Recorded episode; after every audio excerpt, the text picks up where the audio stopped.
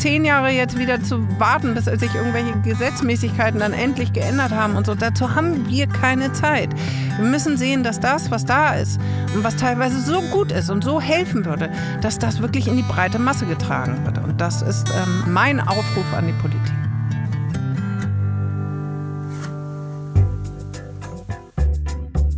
Zack.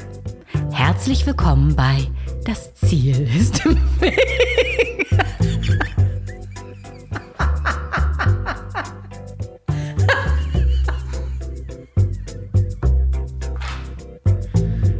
ai, ai, ai, ai. Willkommen in Folge 131 des Podcasts, in dem ich mit QuereinsteigerInnen und QuertreiberInnen spreche. Und schon wieder ist eine Woche rum. Die Zeit rennt irgendwie gerade für mich, aber auch, weil man so viele Dinge machen kann nach der Corona-Zeit, die man wieder komplett neu lernen muss. Wenn ihr das jetzt gerade hört am Donnerstag, bin ich noch in München mit Mickey Beisenherz und wir sind gestern im Schlachthof aufgetreten. Und was vor zweieinhalb Jahren als Lesereise für Mickys Buch und zur Apokalypse gibt es Filterkaffee anfing, hat sich inzwischen auch durch seinen gleichnamigen Podcast weiterentwickelt. Wir sind übrigens diesen Sonntag, also am 17. in Hamburg.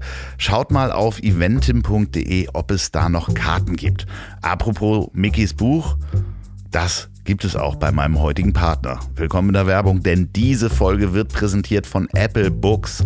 Und wenn ihr ein Apple-Gerät besitzt, dann solltet ihr mal nach der Bücher-App suchen. Die ist nämlich standardmäßig auf dem iPhone und dem iPad schon vorinstalliert. Und bei Apple Books kann man nicht nur Bücher zum Lesen herunterladen, sondern auch Hörbücher. Und ja, da gibt es auch Mickys Buch und zur Apokalypse gibt es Filterkaffee zum Lesen und als Hörbuch direkt von ihm eingelesen. Und Hörbücher bei Apple Box geben dir die Freiheit, Geschichten zu hören, die du wirklich willst und das Ganze ohne ein Abo abzuschließen.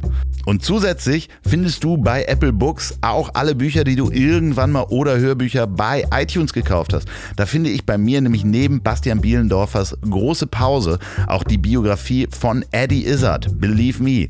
Aber auch die ganzen Geschichten, die kleinen Kolumnen von Axel Hacke, wie zum Beispiel Das Beste aus meinem Leben, großartig, auch meistens live gelesen. Und bei mir findet ihr auch Marc-Uwe Klings Quality Land und Quality Land 2.0. Jedes Genre zu jeder Zeit in deinem Tempo. Finde du das passende Hörbuch, was dich anspricht. Entdecke eine Auswahl von Titeln zu attraktiven Preisen in der Bücher-App von Apple.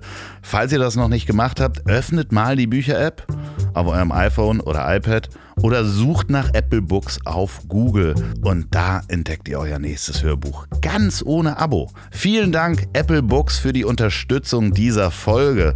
So, und nun zu meiner heutigen Gästin. Ich bewundere Sophie Rosentreter wirklich sehr. Mit welcher Leidenschaft und Energie sie durchs Leben geht und wie viel Liebe sie aufbringt im Kampf für die gute Sache. Ja, Kampf ist, ja, also ihr Schaffen. Ich wünschte, ich hätte manchmal mehr davon in mir. Dranbleiben, immer wieder kämpfen, obwohl man vor so vielen Windmühlen steht. Sophie, du bist wie immer eine tolle Inspiration und du bist wirklich immer herzlich eingeladen, hier wiederzukommen. Und euch viel Spaß beim Durchhören. Sie war vor zweieinhalb Jahren schon einmal bei mir.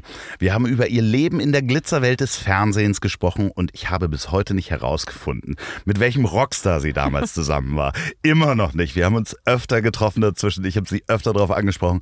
Sie hat es mir nicht gesagt. Wer ihren Lebensweg noch einmal nachhören möchte, dem lege ich die Folge 15 ans Herz. Aber sie hat auch noch viel mehr bei mir angestoßen, denn wir haben über ihre Berufung gesprochen, die Aufklärung im Zusammenhang der Pflege und im Umgang von dementiell veränderten Menschen. Der Blick auf die Pflegeberufe ist heute wichtiger denn je und uns allen ist es ein Stück weiter bewusst geworden. Daher freue ich mich ganz besonders auf Sie und über Sie, Sophie Rosentreter. Huhu. Hallo. Ach, das Wie war schön. findest Danke. du das neue Mobil? Großartig. Ich habe gerade schon davon geschwärmt. Ich finde, das sieht also erstens wahnsinnig sexy aus und du siehst natürlich auch in diesem Mobil wahnsinnig sexy aus. Natürlich. Ich finde es von den Farben genial. Ich liebe es. Ich fühle mich total wohl hier drin. Jetzt sind wir beide natürlich froh, dass äh, ich so in der Woche vielleicht mal 10 oder 20 Kilometer damit fahre. Mhm. Denn du bist ja auch regelmäßig bei äh, Fridays for Future unterwegs, habe ich gesehen. Ja. Ja, ja, du malst Bilder. Ja. Äh, Schilder, also. Ja, richtig. Du malst jetzt keine Bilder, sondern du malst ja. Schilder. Das habe ich gesehen äh, auf Instagram. Ja, das war ganz toll, dass wir ähm, jetzt letzten Freitag zusammen da waren und meine Tochter auch mit ganz vielen Schülern, also die ist jetzt in der zweiten Klasse und die sind wirklich die Hälfte der Klasse ist mitgelaufen und das finde ich gut so. Und wir haben auf Pappe ganz umweltbewusst aus dem, aus dem Müll rausgekramt, dann äh, Schilder gemalt, ja. Ja, das äh, hat mich auf jeden Fall gefreut. Äh, dass äh, das auch wieder losgeht, dass da wieder Menschen zusammenkommen mhm. können. Wir sind jetzt auch nach der Wahl. Äh, klar, ja. es kommt nach der Wahl raus. Äh, aber ich hatte auch schon Aufnahmen, die dann vor der Wahl waren ja. und wo man sich dann darüber unterhalten hat, wie geht es weiter. Mhm. Wir wissen es im Moment noch nicht. Was sagt dein Gefühl dazu, wenn wir das. Du, also ganz ehrlich, ich bin ja ein bisschen Politik verdrossen. Ich finde, egal, ob ein bisschen mehr links, ein bisschen mehr rechts, ich finde dieses ganze System scheiße. Also muss ich ehrlich sagen, ich, ich finde, andere Länder machen es besser und ich glaube, der große Wurf wird es nicht werden. Ich finde, ähm, äh, ich, also ich finde ganz viele Dinge, und da komme ich gleich zu meinem Thema, Pflege zum Beispiel sollte komplett verstaatlicht werden. Keiner von denen sieht das wirklich richtig vor. Also ich finde dieses System so, wie es aufgestellt hast, ist es nicht richtig für uns. Und ähm, ich glaube, wir müssen erst wahrscheinlich wirklich wie die Kinder auf die, auf die richtig heiße Herdplatte ähm, äh, fassen. Und ich glaube, Corona hat uns da noch nicht genügend in die Knie gezwingt, als dass wir jetzt wirklich richtig große Veränderungen sofort anstoßen. Hm. Ja, ich bin da irgendwie so unverbesserlicher Optimist. Ich hoffe, dass da drei sich einig werden müssen und dann das Beste dabei rauskommt. Oh Gott, du guckst mich so skeptisch an. Ja, nein, ich, ja, ich wünsche es mir auch. Ich wünsche es mir auch. Aber also gerade in Richtung Pflege, ich, ich komme jetzt immer wieder darauf ja, zurück. Wir gehen auch zurück. Genau. Wir gehen, ja. wir, wir so, gehen dahin. Guck mal, wir haben das Problem, dass äh, von allen Pflegekräften, von den Profis, die da draußen sind, sind ein Drittel unter 25 was super ist, dass da neue Leute sind. Der Rest ist über 55. So, uns fehlen jetzt schon 300.000 Stellen. Wenn die alle mal in Rente gehen und wir aber ja eh immer schon älter werden und äh, die große Keule noch auf uns zukommt, wie, wie soll das funktionieren, wenn ich mal in Richtung Pflege gehe? Da ist kein Arsch da, um mich zu pflegen. Also das, wir laufen sehenden Auges in solche riesengroße Messerschneiden rein, wo wir teilweise schon seit 20 Jahren darüber diskutieren und es wird nicht gehandelt und das verstehe ich nicht. Also Für alle, die das nicht wissen, du berätst Pflegekräfte und gibst Seminare, wie man dementiell veränderte Menschen Menschen pflegt. Ist das richtig ausgedrückt? Ja, das ist so, äh, ein Teil davon. In, genau. in der Zusammenarbeit mit einer großen Krankenkasse, wo ihr auch Aufklärungsfilme macht. Und genau. dementsprechend hast du natürlich auch die Pflegekräfte vor Ort und weißt auch, wie es darum steht. Ja was jetzt Corona da äh, veranstaltet hat. Das ist ja noch ein Brennglas obendrauf. Ja. Das ist so. Also gerade in, in der Pflege sind so viele Krankschreibungen wie noch nie gewesen in dieser Corona-Zeit und die brennen aus. Du, ich war vor vier Jahren schon in stationären Einrichtungen, habe da ähm, Schulung gegeben und wirklich, das hat mir, das Herz hat geblutet, wie ich teilweise die Menschen wie, wie ausgesaugte Geister über die, über die Flure hab äh, schweben sehen, weil die einfach teilweise zwölf Tage durcharbeiten, scheiß Gehalt bekommen, scheiß Arbeitszeiten, dann nicht der richtige Personalschlüssel, nicht die richtige Führung und ähm, dann nach einem Tag frei wieder einsteigen. Natürlich können, können die nicht Empathie und Achtsamkeit und all diese Sachen walten lassen, weil die völlig am Ende sind und das geht nicht. Also ich möchte später auch nicht von jemandem gepflegt werden, der auf dem Zahnfleisch läuft und nicht mehr kann. Ist es so, weil das privatisiert ist und ja. da Unternehmen dahinter hängen, die, die dann ja. vielleicht auf ihren Aktienkurs oder den Anleger gucken? Oder um das Fass mal aufzumachen, die Kirche, die sich ja auch mal gegen den Mindestlohn ausgesprochen hat in Diakonie und ja. Äh, Caritas. Genau, es ist, also ich denke, das ist eins der großen Probleme auf jeden Fall. Deshalb ja Verstaatlichung. Ähm, wenn Geld und Profit dahinter steht und einfach die falschen Menschen, die dann doch zu sehr ego-getrieben sind, ähm, dann, dann wird es nichts. Aber auf der anderen Seite, es gibt auch wiederum Leuchtturmprojekte wo es funktioniert. So, wo, wo die Menschen nicht darauf gewartet haben, was die Politik für sie macht und welche Weichen sie stellen, sondern wo sie selber das in die Hand genommen haben. Das sind so kleine Leuchtturmprojekte, so kleine Inseln in der Pflegelandschaft, wo es eigentlich auch gilt, hinzugucken und zu sagen, okay, wie machen die es und wie können wir es nachmachen? Und ähm, da, da geht es dann auf einmal. Aber das sind Menschen, die jung, kreativ, mutig sind und sich dann ähm, vernetzen und ähm, neue Dinge äh, oder neue Wege gehen. Und das das passiert eben zu selten. Wenn du so Leuchtturmprojekte ansprichst, wie muss man sich das so vorstellen, so als jemand, der so gar keine Ahnung davon hat? Okay, zum Beispiel, es gibt ähm, Zerhusen und Bluma, die haben einen, einen äh, Anna-Stift, das ist ein Heim, ähm, wo sie zum ersten einen Kindergarten für die Mitarbeiter und deren Kinder gemacht haben. Dann haben sie äh, für ihre Mitarbeiter integriert ein, ähm, ein Gym mit tatsächlich auch Trainern dahinter. Das heißt, ich kann als Pflegekraft mich immer auspowern, wenn ich es brauche zwischendurch drin. Und jetzt sind sie die Krankenkassen dort vor Ort so angegangen und so gedrückt, dass sie ähm, jetzt sogar über die Krankenkassen ähm, es schaffen, die pflegenden Angehörigen ähm, es denen auch zu ermöglichen, dass sie dieses Angebot mit äh, annehmen. Das heißt, ich kann als pflegender Angehöriger meinen Betroffenen im Heim besuchen und selber noch eine Stunde Sport machen.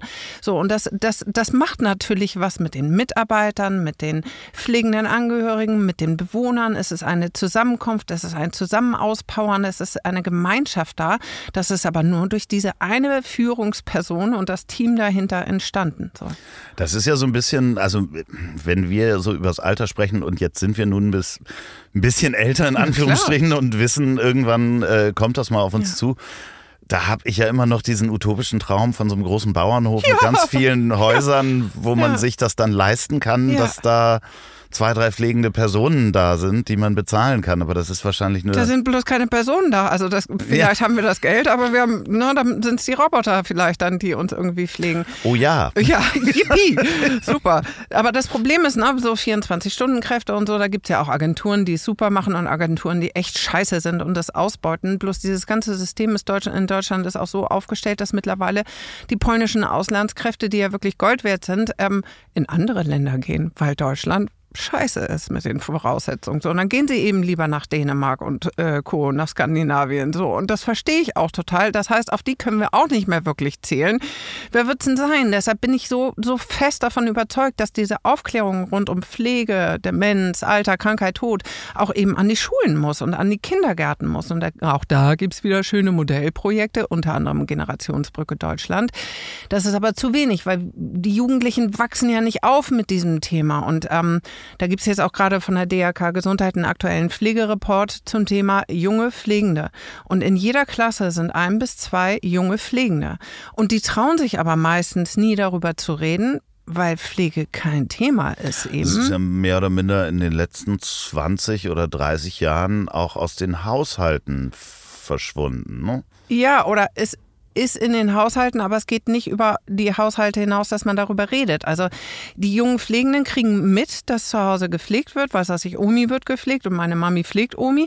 So, aber die jungen Pflegenden werden nicht mit integriert, die werden nicht aufgeklärt, wie sie damit umgehen können und sie trauen sich nicht, weil noch immer Scham besetzt erstaunlicherweise, dann zu den Lehrern zu gehen und zu sagen, wissen Sie, zu Hause echt scheiß Situation gerade. Mhm. Deshalb falle ich hier ein bisschen durch. Wenn man aber sich traut, mit den Lehrern zu reden, dann unterstützen die ja ganz anders. Das heißt, eigentlich müsste es so Pflegelotsen auch an jeder Schule geben und die Kompetenz eines jungen Pflegenden, ähm, das herauszustellen, zu sagen, guck mal, du hast jetzt gerade drei Jahre gepflegt, erzähl mal davon. Was hat das mit dir gemacht? Weil wenn es richtig geht, dann entwickeln die eine unglaubliche Sozialkompetenz und wenn man die wieder sichtbar macht und sagt, guck mal, ähm, bring uns mal bei, was du gelernt hast, dann ist das für alle unglaublich bereichernd. Aber da, da sind wir leider überhaupt nicht als Gesellschaft. Vielleicht äh, doch noch mal über den Zivildienst nachdenken wahrscheinlich. Ja! ja, so freiwilliges ja. soziales Jahr ist ja schön, aber das ist eben freiwillig. Ja. So, also ich kenne auch wirklich nur Menschen, die im Zivildienst waren, in meinem Umkreis, die alle gesagt haben, also ich, ich musste gar nichts machen, das hat aber ganz andere Gründe. Mhm. Aber wenn, hätte ich auch äh, ähm, Zivildienst gemacht mhm. und die haben alle gesagt, ich habe da fürs Leben ja. gelernt. Ja. Ich habe es auch von sämtlichen Seiten gehört. Und ich glaube, da, da, da Richard David Precht hat ja mal gesagt, man muss ein ehrenamtliches Jahr, also das ist seine Vorstellung, wie wir ein Stück weit uns als Gesellschaft auch retten können, weil er sagte, das, was wir machen, ist auf der Titanic, gerade auf der sinkenden Titanic, ähm, Stühle umdekorieren, so von links nach rechts und so ist es ja ein Stück weit. Und er sagt, aus Pflicht wird irgendwann Freiwilligkeit, sprich vor Job-Eintritt ein Pflichtjahr Ehrenamt mhm. und nach Job-Austritt ein Pflichtjahr Ehrenamt. Ich finde das eine wunderbare Vorstellung und Einstellung und ähm, da sollte es hingehen. Das heißt ja nicht, jeder muss im Heim sein. So, es geht ja auch gibt ja ganz andere Möglichkeiten, sein Wissen ähm, oder seine Zeit einzusetzen. Aber äh, ich, das ist es eben, wenn man mal lernt oder ein Stück weit gezwungen wird, auch sich mit diesen Themen auseinanderzusetzen, dann merkt man, dass das unglaublich viel Tiefe und Bereicherung hat und eben auch zurückreflektiert ähm, auf die eigenen Werte und ähm, wir laufen so weg von solchen Themen und wir müssen da hinlaufen, weil es uns alle angeht. Ist das zu platt gesagt, dass wir durch dieses egoistische bzw. egozentrische Kulturbild der letzten 20 Jahre, die wir haben, du musst schnell Karriere machen, du musst schnell was machen, davon weggekommen sind und wie haben das andere Länder anders gemacht? Also mhm. Dänemark, Schweden, die ja mehr an die Gemeinschaft ja. denken. Also da, da bescheißt halt in Anführungsstrichen niemand mit mhm. Steuern zum Beispiel, ja. weil jeder andere würde sagen, spinnst du, äh, du machst der Gemeinschaft mhm. äh, Unheil. Ja, ja, ich finde, wir sind eine Fortschrittsgesellschaft, also nicht ich finde, sondern wir sind eine Fortschrittsgesellschaft, höher, schneller, weiter, ich, ich, ich. Und das ist ja auch das Spannende in der Demenz, wird dir das genau genommen, das ich, ich, ich. So, mhm. und auf einmal, ist, Demenz heißt ja abnehmender Geist, ohne Geist, so. Und auf einmal bist du nur noch Gefühl und weißt nicht mehr die Rollen einzunehmen, die wir als Gesellschaft so vorgeben. Ich bin jetzt auch diejenige, die von dir interviewt wird. Du bist der Moderator. Nachher bin ich irgendwie wieder Mutter, dann bin ich Tochter. So, also, ne? Nehmen immer Rollen ein. Und in der Demenz wird dir das alles genommen, diese Mauern, diese Schutzmauern, die wir uns aufgebaut haben. Und du bist nur noch Gefühl. Und ähm, ich habe ja acht Jahre oder neun Jahre meine Großmutter gepflegt, danach noch meine Mutter. Und da stand ich mir selber total im Weg, weil ich mich nicht getraut habe, da reinzugehen. Seitdem ich mich hauptberuflich mit diesen Themen auseinandersetze, finde ich in Begegnungen mit wildfremden, dementiell veränderten Menschen eine Möglichkeit, selber Anker zu werfen, aber auch eine Möglichkeit, mich aufzuladen und ähm, zu gesunden und wieder zu merken, worum es geht. Es ist nämlich nicht das Ich, sondern es ist das Wir. Und ich finde es so schön, zum Beispiel in Dänemark haben sie in der Schule ein, ähm, ein Lernfach namens Glück mhm. äh, integriert. So, ja, was, was bedeutet eigentlich Glück? Und das ist nicht das Anhäufen von Geld, sondern das sind Beziehungen, die wir leben. Und das kommt eben nicht darauf an, was man erreicht, sondern wen man erreicht. Und deshalb, ja, ähm, da haben wir irgendwie Weg. die falsche ich. Abbiegung genommen in ja. unserem. Ja. Jeder muss schnell, ganz genau. schnell nach oben kommen. Und deshalb vielleicht ist da auch die Demenz eine Chance für uns als Gesellschaft, weil sie ein Stück weit auch zeigt, wo wir stehen. Und vielleicht können wir an Demenz auch gesunden und wachsen als Gesellschaft. Wen, wen müsste man denn ansprechen oder beziehungsweise welche, welche Initiativen gibt es dafür, wenn man sagt, okay, wir müssen die Pflege verstaatlichen? Das geht ja dann nur über Wahlen oder, oder Aufstand in Anführungsstrichen. Ja, los oder geht's. ja, du, da gibt es ja. aber Pflege am Boden und so. Also da gibt es schon ganz viele, die, die auf die Straße gehen und sich sichtbar machen und sich ähm, hinstellen und sagen, stopp, so nicht weiter. Aber es hat ja jetzt auch mit der Wahl nicht wirklich so funktioniert, dass man wirklich sagt, nee, wir wollen nicht, sondern die Ü60 haben ja sich irgendwie für das, ähm, was sonst so auch gewählt wurde, stark gemacht. Insofern. Äh, für das, was sonst so ist. Sehr schön formuliert. Nur für alle Zuhörer, wir haben da schon mal drüber gesprochen, ZuhörerInnen äh, in dem Fall, damit man das mal einordnet. Äh, das Durchschnittsgehalt in Deutschland liegt bei 3.900 Euro monatlich, bei Männern 4.140, 46 Euro, Frauen 3578 hatten wir uns schon mal drüber mhm. unterhalten. Erstmal schon mal Gender Gap, wahnsinnige Schweinerei. Oder? Ja. In der Pflege, nur damit das mal gehört worden mhm. ist, sind es 2450 Euro im Durchschnitt im ja. Monat. Gegenüber drei, fast 4000 Euro. Also Und dann für den Job, ey. Für den Job. Ja. Weißt du, wie hart das ist? Und dann, also gerade in stationären Einrichtungen, das auszuhalten, was pflegende Angehörige alleine auch schon an Stress damit reinbringen. Und wieso ist dies nicht und wieso ist das nicht? Ich zahle hier so viel Geld und wie können sie nur? Und sie gehen ja völlig falsch damit um. Ich habe neulich mit einem Profi gesprochen, der meinte, die haben sich im Krankenhaus eine Dreiviertelstunde darüber gestritten mit einer pflegenden Angehörigen, wie das Ei richtig gepellt wird für die Mutter. So, und da, äh, alleine da fängt schon an. Und ähm, den psychologischen Druck, den du hast, ähm, dann hast du dementiell veränderte Menschen, die weinen, die schreien, die ständig woanders hinwollen. Dann hast du den Druck von oben, weil nicht der richtige Personalschlüssel, nicht die richtige Fortbildung, nicht die richtige Führung, nicht die richtige Arbeitszeiten. So, das ist so ein unfassbarer Druck. Sollst aber am Bett stehen bleiben und Handstreichen, wenn jemand stirbt aber 20 äh, andere ähm, Patienten gerade auch klingeln, äh, das ist, das ist ein emotional belastender Job, es ist ein körperlich belastender Job, es, der gibt auch wahnsinnig viel zurück. Aber nur wenn man die Zeit hat und die Kompetenz hat und beides ist nicht da. Und dann kriegst du noch nicht mal den äh, angemessenen Lohn. Scheiße. Ja, man kann sich das fast gar nicht vorstellen. Was hast du so vom Gefühl oder gibt es da ähm, Untersuchungen zu, wie viel Prozent die, die Pflege eigentlich unterbesetzt ist?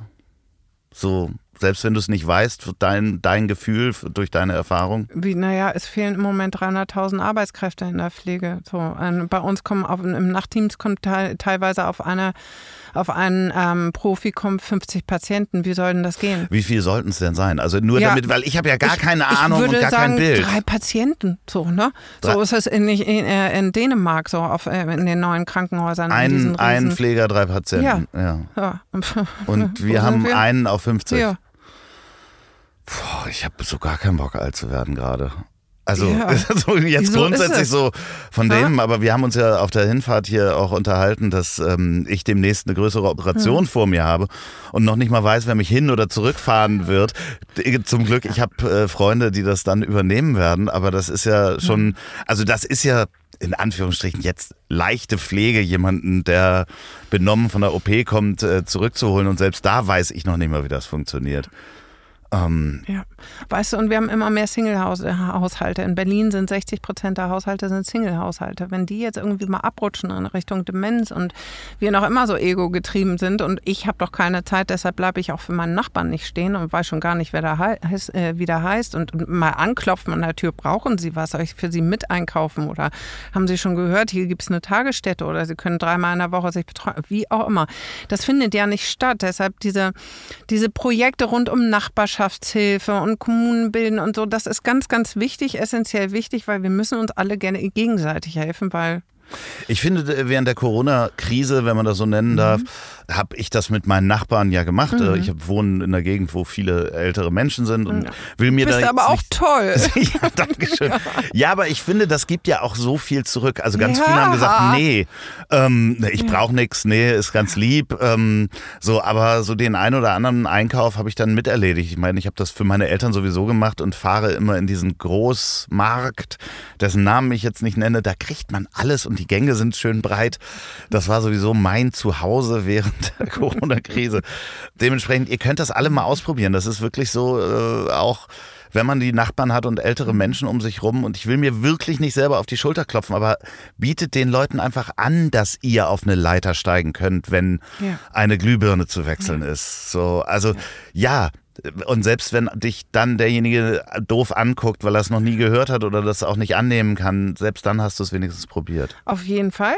So, und meistens kriegst du ja aber irgendwas zurück. Und nicht nur das Danke, sondern das nächste Mal steht er vor deiner Tür und hat einen Kuchen für dich gebacken. Ich kriege immer so. Mangos äh, von, von, von meinen Nachbarn mitbekommen, weil die im indischen Supermarkt einkaufen, die ja. sind indischstämmig und dann bringen die ja. mir immer Mangos mit. Guck mal, wie süß. Ja, total gut. Ja. Sind auch viel leckerer als andere Mangos. Ja, aber also wirklich in der Corona-Zeit sind diese Nachbarschaftshilfen sind ja wirklich auch ähm, das sind ganz tolle Projekte entstanden. Und äh, es gibt ja auch Dörfer, und die sagen irgendwie, wir machen Zeitkontingent. Wenn ich mal für eine halbe Stunde bei dir aufs Kind aufpasse, dann kannst du mal das nächste Mal irgendwie für eine halbe Stunde irgendwann meine Glühbirnen eindrehen oder sonst was. Das finde ich gut und das sollte auch weiterhin gefördert werden und eben auch sichtbar gemacht werden, was es da alles schon Schönes gibt. Gibt es immer wieder Förderpreise, das ist auch gut, aber wir als Gesellschaft gucken eben nicht hin. Ne? Sind wir als Stadtmenschen da aber auch so ein bisschen blind, dass das auf dem Dorf ja vielleicht mehr normal ist oder?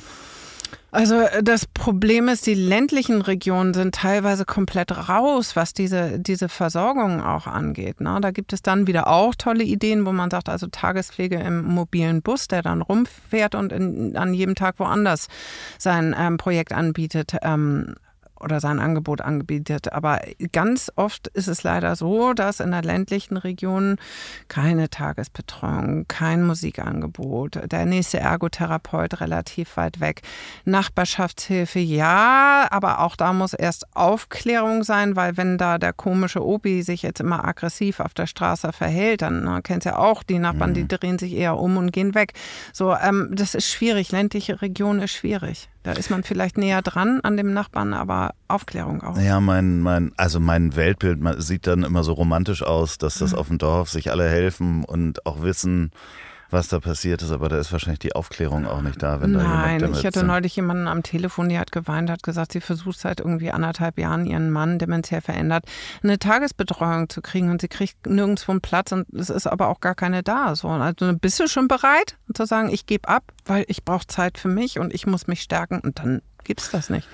Ah, dich rufen direkt Menschen an, die Pflegebedürftige oder Pflege, äh, Pflegende ja, an? über Bekannte und okay, Freunde. So. Also, also du hast jetzt nicht eine eigene Telefonnummer? Okay. Keine Hotline.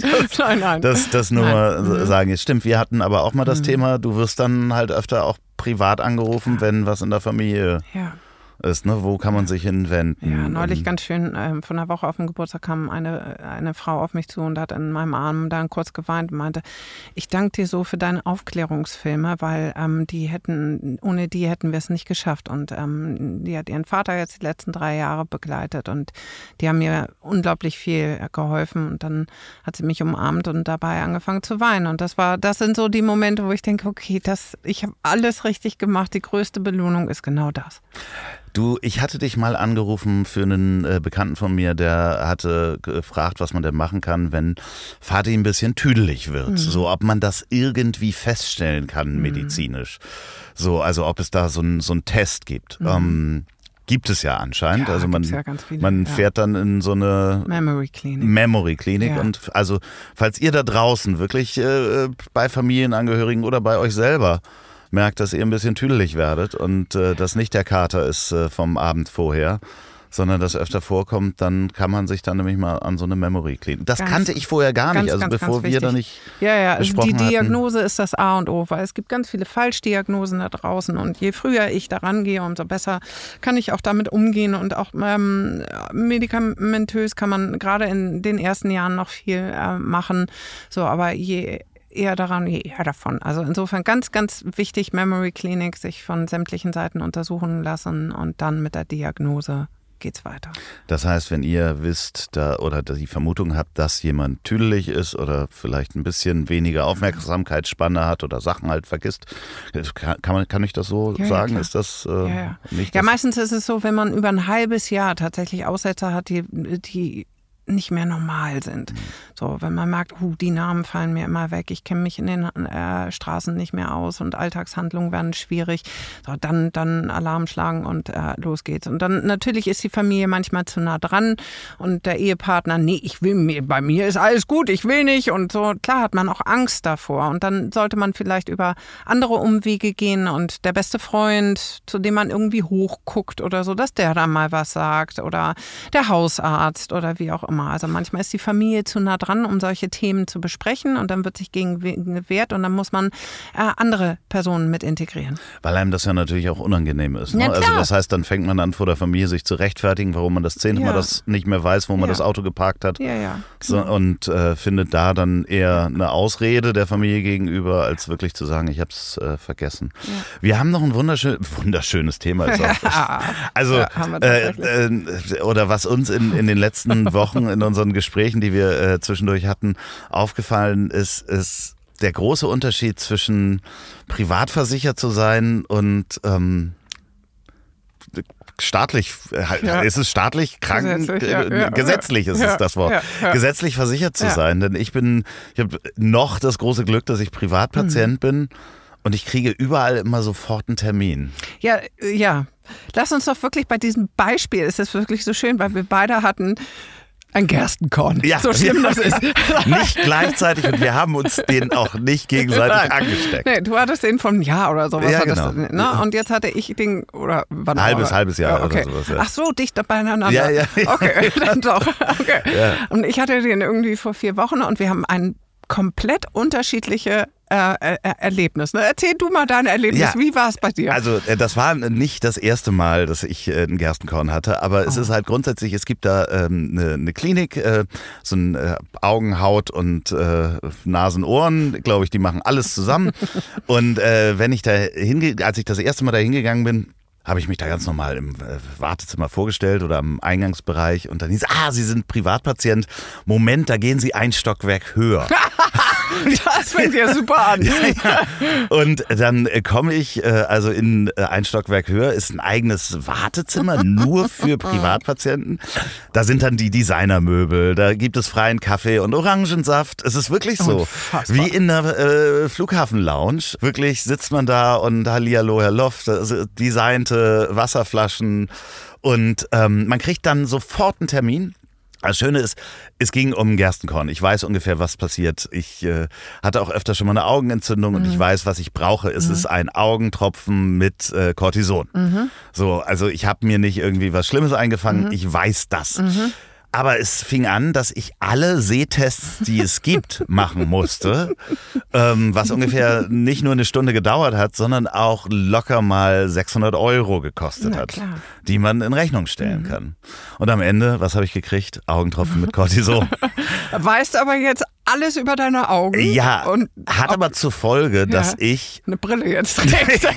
Nein, hat zur Folge, dass ich zukünftig da reingehen muss und auch, ich habe das auch beim Ohrenarzt gehabt und sagen kann, ich will nur diese Ohrentropfen. Machen Sie nicht alle Hörtests mit mir, Mhm. weil Sie an mir Geld verdienen können. So, deine Erfahrung? Meine Erfahrung, ich wache mit so einem Teil auf. Ich hatte das erste Mal. Ich Es tat fand's mir so leid. grausam. Es tat mir du so hast leid. so süß geholfen und auch so süß darauf reagiert. Also furchtbar so ein Teil. Meine Güte. Und das wurde immer doller. Und dann bin ich irgendwie nach dem zweiten Tag bin ich dann zu einer Ärztin bei mir um die Ecke gegangen. Ich bin ja nun gesetzlich ver versichert und die haben mich zum Glück reingenommen, aber auch, weil ich da morgens einfach vor der Tür stand und gesagt, ja, gucken mal da und so. Dann hat sie mich rangenommen. Der Termin hat insgesamt drei Minuten gedauert, also das vorab zu drei Stunden bei dir, drei Minuten bei mir. Und äh, der Vater meiner Tochter hatte eine Bindehautentzündung vier Tage vorher gehabt und ich dachte, vielleicht ist es das. Ich, keine Ahnung, von Gerstenkorn gehabt. Ne? Und bin zu ihr rein, schönen guten Tag, gucken Sie mal mein Auge. Es könnte sein, dass es eine Bindehautentzündung, weil ich habe gehört, ansteckend. Da unterbrach sie mich. Ja, das ist immer sehr schön, wenn die Patienten hier reinkommen und selber wissen, was sie haben. Ich so, oh Gott, Entschuldigung, ich dachte nur, ich kenne mich nicht aus. So, dann hat sie mir irgendwas erzählt von, man müsste viel Wasser trinken, weil dadurch wird ja die Haut besser. Ihre Freundinnen würden sie ja loben, weil sie sieht ja mittlerweile so toll aus. Ich glaube, so Mitte 50. Und sie würde ja jetzt drei Liter am Wasser äh, äh, am äh, Tag trinken und dadurch ist ihre Haut so schön geworden. Ich so, okay, was hast das jetzt mit mir zu tun? Sehe ich faltig aus oder was? was ist denn jetzt? So, und dann wirklich drei Minuten dabei, nee, das ist ein Gerstenkorn, sie kriegen jetzt die und die Creme und die Augentropfen und raus. Äh, nach vier Tagen wurde es immer schlimmer und dann da, da rief ich dich an, dann kamen wir ins Gespräch und du hast mir ja sofort die Augentropfen auch vorbeigebracht und hast Ja. gesagt, das ist das einzig Richtige. Damit fing es dann an, ähm, besser zu werden. Dann habe ich versucht, äh, nee, ich bin da nochmal reingegangen in die Praxis und nochmal gesagt, sagen Sie, ist das hier richtig so? Die Ärztin hatte für mich gar keine Zeit mehr, sondern die haben mir dann wenigstens die Sprechstundenhilfe gesagt, ja, ein warmer Waschlappen würde helfen, dann würde das vielleicht mal aufgehen und ansonsten müsste ich ins UKE und mir das aufstechen lassen, wenn ich jetzt keine Geduld mehr habe. Äh, so. Ich möchte nochmal darauf hinweisen, wir geben hier keine medizinischen Tipps. Ne? Geht also bitte zum Arzt, ja. wenn ihr sowas habt und ähm Oder zu Dr. Loffi. nee, auf gar keinen Fall. Aber es ist halt äh, wirklich, mir ja. hat das geholfen, äh, vor allen Dingen das Jucken und Stechen, was dann ja wirklich da mitkommt, das ist ja fürchterlich.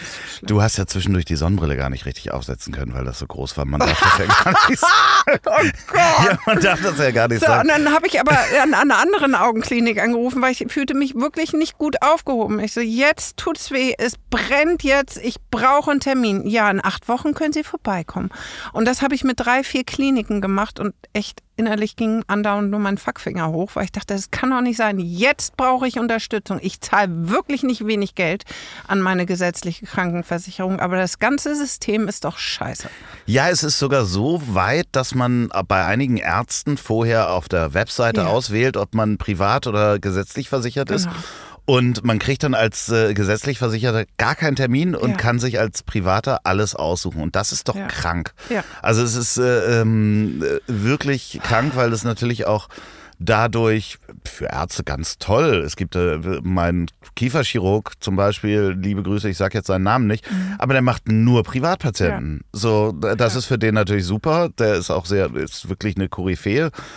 Aber ich hatte zum Beispiel, als ich äh, die Geschichte mit dem hohen Blutdruck hatte, mhm habe ich auch einen Internisten versucht, bei mir in der Gegend zu finden. Das war so, ja, kommen Sie in drei Wochen. Mhm. Ich so, nee, ich habe jetzt sehr hohen mhm. Blutdruck. Und ähm, als ich sagte, dass ich privat bin, oh, dann können Sie heute Nachmittag vorbeikommen. Ja, das ist genau das Ding. Die haben in jeden Tag mehrere Termine noch frei, aber nur für Privatpatienten, weil sie so Geld verdienen. Ich habe neulich mit einem Arzt darüber gesprochen. Die bauen sich wirklich ihre freien Termine, damit, falls jemand anruft. Wie kann man das denn ändern? Wir wollten doch jetzt, wir wollten doch direkt mit dem Auto weiterfahren in ein anderes Land, ja. oder? ja, aber ist das, ist das in anderen Ländern so? Ja, also ich muss jetzt nicht in die USA gucken, das ist natürlich mhm. alles Wahnsinn, aber das kann doch auch auf Dauer nicht funktionieren. ja, richtig. Ja, jetzt möchte ich von ja. dir die Lösung. Ja, die habe ich nicht. Nee, also, haben wir na, nicht. Ne? Nein, die habe ich nicht. Aber so funktioniert es nicht. Und das, äh, das geht nicht. Meine Tochter hatte dann auch ein Problem am Fuß. Da musste ich direkt handeln und habe dann auch beim Hautarzt angerufen. Die haben auch wieder gesagt, irgendwie zehn Wochen. Ich so, nee, jetzt.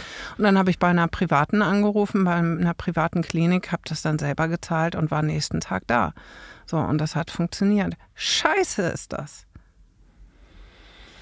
Boah, das lässt mich jetzt so ein bisschen hoffnungslos. Ja, wollen wir über was Schönes reden? Ne? Ja, ich kann, könnte nur Aber sagen, liebe, liebe Hörer, ich, äh, ich hatte eigentlich ja was versprochen und da gibt es ein Update dazu. Ja. Äh, in unserer letzten Folge, falls ihr die gehört habt oder noch hören wollt, die Folge 15 ist auch sehr schön. Da haben wir uns wirklich das allererste Mal gesehen, ja. übrigens auch. Ja. Du warst die erste Person, die ich vorher nicht kannte, die ich interviewt habe. Ich war und? sehr aufgeregt. Aber wir kannten uns irgendwie, ne? So ja, irgendwie, irgendwie, irgendwie wir hatten, sind uns auch irgendwo schon mal begegnet begegnet, ja, ja. aber wir haben noch nie miteinander gesprochen. Das ist äh, wirklich eine sehr schöne, sehr lustige Folge geworden. Auch mit ernsten Themen. Wir haben uns danach sehr lange mit Tränen in den Augen auch äh, im Mobil umarmt. In dem alten konnte man noch stehen. Hier wird das etwas schwierig. Aber ich habe damals äh, versprochen, dass ich mit meiner Hundedame äh, ins Altersheim gehen mhm. möchte und mich da anmelde. Und äh, für alle Hörer, du weißt es ja schon, das funktioniert eben auch nur mit Hunden, die nicht nur mit Menschen gut können, sondern auch mit anderen Hunden gut können, weil da gehen meistens mehrere Begleithunde rein und alleine diese Prüfungen stattfinden zu lassen, wäre Müsli nicht möglich, weil sie die Menschen ganz toll findet und bestimmt auch viel Freude in ein Altersheim bringen würde. Problem ist, sie würde die anderen Hunde essen und ähm, mhm. deswegen ist sie dafür nicht geeignet und inzwischen ist sie auch so alt, dass sie nicht mehr hört. Ja, aber nochmal, da auch äh, vier Pfoten für sie gibt es genau. hier auch in Hamburg und ganz vielen anderen Städten. Da kannst du eben in die Häuslichkeit auch gehen und ah. äh, zu Menschen nach Hause oder eben mit denen zu Hause abholen und mit denen dann einen Spaziergang machen. Also wunderbar. Da gehen Herzen auf und Menschen fangen wieder an zu sprechen. Also da gibt es schon auch Möglichkeiten, dann nicht im stationären Bereich, sondern im ambulanten Bereich zu helfen. Ja, wir werden mal sehen, ob ich das bis zur nächsten Folge dann geschafft habe. ich meine, inzwischen ist sie auch sehr alt und selber, ähm, das fängt ja dann ja. auch bei, bei Hunden irgendwann ja. an. Die vergisst auch gerne mal ihren Ball irgendwo und weiß Ja. nicht mehr, wo sie ihn hingelegt hat. Ja, Demenz und Hunde, das ist tatsächlich ein Thema. So gehen auch verloren, vergessen ihren Namen, wissen nicht mehr, Ja. wo sie schlafen und so. Ja, ja. Haben sie schon gegessen, wissen sie auch nicht mehr. Ja. Ja, das äh, Ja. Mhm. geht alles los. Haben, wir noch, haben wir noch eine fröhliche Note auf der Ich, ich Bevor ich jetzt den, den alternden Hund. Nein, es ist immer wieder eine Mhm. Freude und es ist, bringt ja auch alles Hoffnung, wenn man weiß, dass es Initiativen gibt und dass es so Menschen gibt wie dich, die sich drum kümmern und den Finger auch in die Wunde legen. Ja, was mich allerdings nervt, zum Thema Hoffnung, Ja, es gibt so viele gute Projekte da draußen, ja. Also zum einen von den 1,6 oder 1,7 Millionen dementiell Veränderten werden über 70 Prozent noch zu Hause gepflegt. Auch das wird sich schlagartig ändern. Aber von diesen über 70 Prozent nehmen gerade mal ein Drittel Hilfe an. Das heißt, wir, die alle von solchen Projekten wissen, müssen zu diesen Menschen gehen und sagen, schaut mal, da gibt's was für euch. So, das, das ist wichtig. Was mich aber auch wieder nervt an unserem System ist, dass diese ganzen tollen Modellprojekte, ob Projekte an den Schulen oder Projekte in Krankenhäusern und, und, und, dass die nicht in die Regelversorgung kommen. So, es gibt so viel gutes Wissen da draußen und das schon teilweise seit 20 Jahren. Es kommt aber nicht in die Regelversorgung. Und äh, um zehn Jahre jetzt wieder zu warten, bis sich irgendwelche Gesetzmäßigkeiten dann endlich geändert haben und so, dazu haben wir keine Zeit. Wir müssen sehen, dass das, was da ist und was teilweise so gut ist und so helfen würde, dass das wirklich in die breite Masse getragen wird. Und das ist ähm, ein mein Aufruf an die Politik. Wenn ihr mehr wissen wollt über das, was es an Modellprojekten gibt, was deine Arbeit anbelangt, dann folgt Sophie Rosentreter auf Instagram. Ernsthaft? ja, da bin ich ja noch nicht so gut. Also ich bin dann auch mal drei Tage offline. Ja, aber das macht ja nichts. Aber trotzdem, du, du Ja. machst viele Posts, Ja. du, du weist auf viele. Sachen hin. Und da ist quasi jede Woche quasi wird da mehr oder minder ein Projekt vorgestellt oder du siehst es in den Stories. Und äh, ja, du bist da auch manchmal offline und du filmst auch manchmal Filme vom Monitor ab. Da könnte man nochmal äh, drüber sprechen.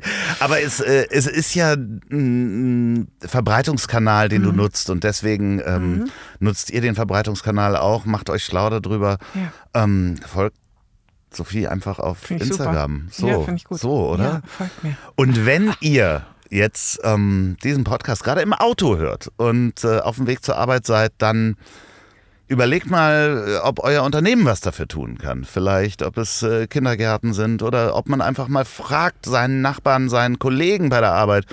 Oder vielleicht weiß man das auch, äh, dass der pflegend zu Hause ist oder ein pflegendes Familienmitglied ist. Sprecht die Menschen einfach an. Ja, das ist super. Und auch tatsächlich unser gesellschaftlicher Auftrag als Unternehmen ist, dieses Thema in, in das Unternehmen mit reinzutragen. Es gibt auch da tolle Projekte. Pflegelotsen, die installiert werden in den einzelnen Unternehmen, die aufklären, ähm, Mitarbeiter, die gepflegt haben, die sich sichtbar machen und anderen helfen. Es gibt den Pflegekoffer, wo dann so, so grundsätzliche ähm, Den, Informationen. Entschuldigung, den Pflegekoffer. Ja, es Ah, okay. ja so, jedes Unternehmen hat dann so Koffer, nicht jedes, aber viele mittlerweile, ähm, wo dann Informationen drin sind, sozusagen ein Erste-Hilfe-Kasten ähm, für die Pflege und was man als nächstes machen kann und Verhinderungspflege. Und da gibt es ja auch tolle Möglichkeiten, um sich von, dem, von der Pflegekasse unterstützen zu lassen. Aber ich muss wissen, wie. Und dieser ganze äh, bürokratische Scheiß, der dahinter steht, ähm, das ist ja, äh, also wenn du da nicht irgendwie einen Anwalt an der Seite hast, dann weißt du oft nicht selber dadurch zu. Formulare von der Pflege. Es ist eine Katastrophe. Ich kann, da- also ich, ich habe da einmal drauf geguckt, als mein Vater das ausgefüllt hat äh, für, für meine Mutter. Da, Ja. Also wenn man da nicht äh, Jura studiert hat oder Genau. zumindest Gesundheitswesen äh, fünf Jahre im Mi- Ministeramt, äh, dann ähm, weiß man nicht, was man da Das ausfüllt. ist eine Katastrophe. Deshalb da Leute installieren oder Projekte oder einmal im Jahr aufklären ähm, zum Thema Pflege, das, das ist gut. Jeder sollte da sehen, welche Verantwortung er hat. Und ähm, gerade als Unternehmen für die Mitarbeiter sollte man eine große Verantwortung tragen. So, und wenn ihr von der Arbeit kommt und diesen Podcast beim Einschlafen hört, dann wünschen wir natürlich eine gute Nacht und es war mir wie immer ein großes Vergnügen, dass du da warst und ich hoffe, dass du bald, bald wiederkommst. Ja, das tue ich sehr gerne. Ohne oder mit Gerstenkorn. Geschichte. Ohne. ja, bitte. Und die letzten Worte hat wie immer mein wunderbarer Gast. Oh, shit. Ähm, Das machst du das jetzt zum waren jetzt, dritten. das waren die letzten Worte. So, ich wiederhole noch einfach mal, was ich vorhin gesagt habe. Es kommt nicht darauf an, was man im Leben erreicht, sondern wen man erreicht. Ähm, macht euch sichtbar. Hilfe annehmen ist ein Zeichen von Stärke und nicht von Schwäche. So, und jetzt zum Abschluss noch Werbung in eigener Sache. Wenn ihr noch eine Produktion der Bonnywurst Productions hören wollt, dann hört doch mal rein in den Podcast, den ich zusammen mit Olli P. mache. Ich hab dich trotzdem lieb. Erscheint jeden Montag. Gibt's überall, wo es tolle Podcasts gibt. Ich hab dich trotzdem lieb. Mit Olli P. Vielen Dank. Gute Nacht.